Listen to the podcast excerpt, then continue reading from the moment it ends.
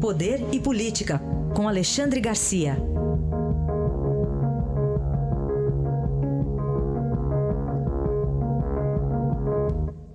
Oi, Alexandre, bom dia. Bom dia, Carolina.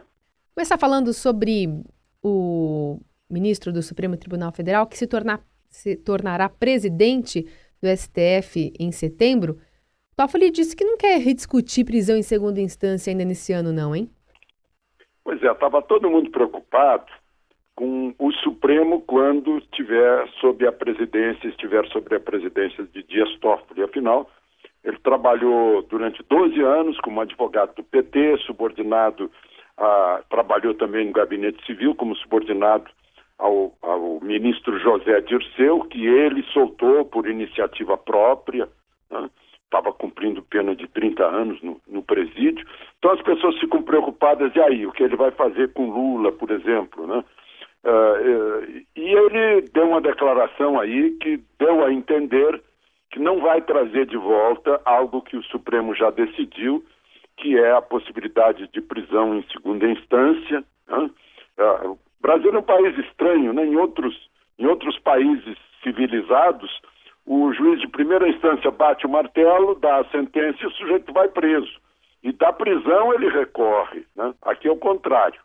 Aqui é sempre o pró-réu. Né?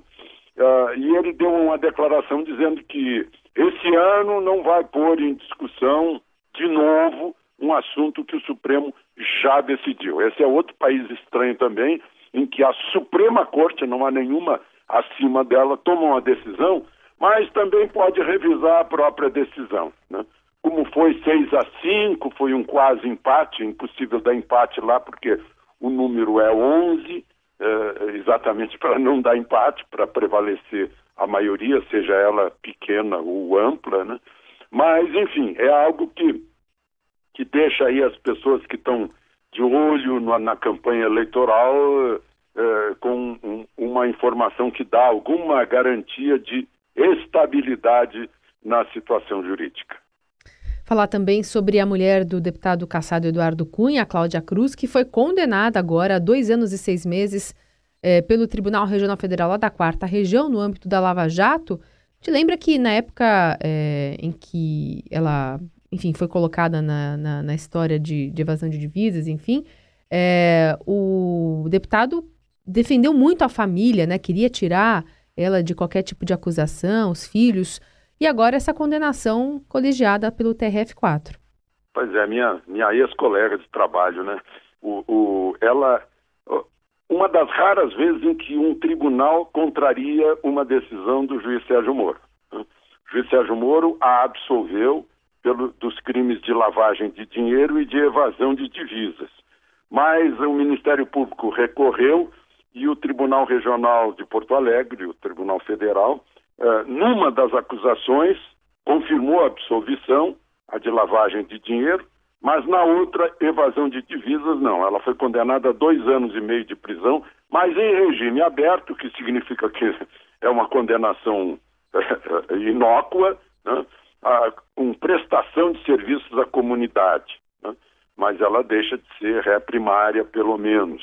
Uh, o, o, os juízes do tribunal entenderam que sim, houve evasão de divisas, uma vez que ela não declarou a conta que, que tem na Suíça, né, em franco suíço. Na verdade, foi uma conta aberta pelo deputado Eduardo Cunha para botar parte de propina, como aquela que ele teria recebido uh, em Benin, né, pela exploração, um contrato de exploração de petróleo da Petrobras, mas o fato é que ficou, ficou também evidente no processo que em, em pouco tempo ela tem cartão, em cartão de crédito ela gastou mais de um milhão de dólares em compras no exterior. Entendeu?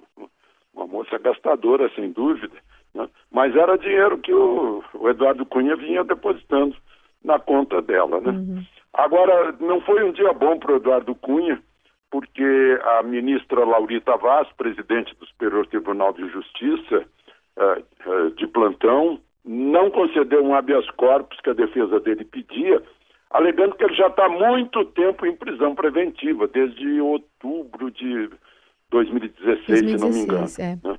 É, como a prisão é preventiva, já é, é porque ele ainda tem recurso. Mas ele está condenado aí a 24 anos por, por uh, fraudes no, nas contas de fundo de garantia na Caixa Econômica Federal, onde ele tinha grande influência. Isso é um absurdo também do país. Né? Uma instituição uh, de crédito uh, estatal ter influência política é, é, é, uma coisa vergonhosa aqui no nosso país. Mas, enfim, ele não recebeu o habeas corpus, mesmo porque também tem outras duas ordens de prisão contra ele, uma do ministro Faquim como relator da Lava Jato e outra do próprio juiz Sérgio Moro. Falar também sobre essa reta final. Amanhã começa o prazo para se registrar candidatura, para, aliás, para registrar não, para é, iniciar as convenções partidárias e os partidos vão tomando o seu rumo. A gente teve, por exemplo, ontem o PTB é, declarando apoio ao ex-governador Geraldo Alckmin, que é pré-candidato pelo PSDB.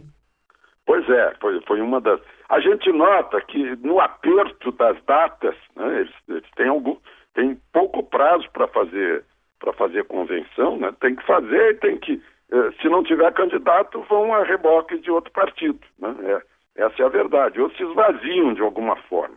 Teve essa decisão da Executiva Nacional do PTB, reuniu-se ali a cúpula do PTB, inclusive com a Cristiane Brasil, e decidiu fazer um, uma aliança com o PSDB, né? vale dizer, apoiar o uh, uh, Geraldo Alckmin. Né?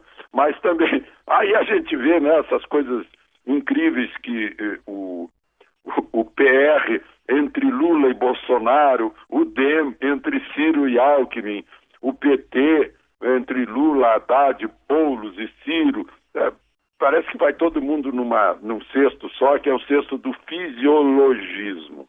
Não há ideologia, não há princípios, não há, sobretudo, não há doutrina. Mas ontem, por exemplo, Meirelles anunciou que já tem maioria dos convencionais do MDB, o, o uh, Bolsonaro também parece que foi desfeita a possibilidade de o general Augusto Heleno, ex-comandante militar da Amazônia, está na reserva agora, quatro estrelas, ex-integrante do alto comando, né, de ser vice dele. Né, uh, porque há uma pressão uh, dentro do, da candidatura do Bolsonaro, uh, dizendo que Bolsonaro e Augusto Heleno seria mais do mesmo, que deveria variar, por exemplo, buscar alguém como Magno Malta ou a senadora Ana Amélia do Rio Grande do Sul. Enfim, os partidos estão nessa reta final aí para se ajeitarem. Como se sabe, quando se chega na convenção, já está tudo decidido. Né? Esse é um princípio que é anunciado pelo, por, por raposas mineiras, né? mas é nacional esse princípio. Se decide antes para se homologar, para se carimbar a candidatura na hora da convenção. É verdade. E o PSL tentando encontrar uma alternativa, às vezes mesmo dentro do partido. Agora há pouco a gente conversou com a advogada Janaína Pascoal diz que ainda não foi convidada formalmente, mas é, os dois têm gênios fortes, ela e Bolsonaro, eles devem conversar para ver o que, que, vai ser decidido. Também é uma convenção que está marcada agora, né, para o dia 22, neste domingo. Pois é, parece ser mais uma, uma receita de mais do mesmo. Né? Uhum. Né? E tem muita gente do lado do Bolsonaro que está procurando uh, ou uh, um, um, alguém de outra região do país, né? o Bolsonaro é paulista, essa, essa é a fórmula das, das chapas em geral, é pegar alguém do norte e alguém do sul, para uhum. dar uma misturada, né? Ficam, na verdade, fica Minas aí como, como é, fiel da balança, né? e pegar pessoas é, de outros é, de outros pensamentos. Foi a fórmula ideal que o Lula encontrou, por exemplo, para sair do, do, é, do puro sangue. Né? O, o, PT perdeu três eleições tendo candidatos, tendo chapa bem petista, puro sangue petista. Aí quando foram procurar um empresário de Minas Gerais hum. uh, uh, para formar chapa com um sindicalista, é que deu certo. É. E o Josué Gomes, aliás, Josué é, José Gomes, né, o filho do, do ex-vice-presidente é. José de Alencar, está sendo bem contado também para isso. A mãe dele não quer de jeito nenhum que ele se meta na política. Vamos ver. Alexandre, obrigada. A gente volta a se falar amanhã. Até amanhã.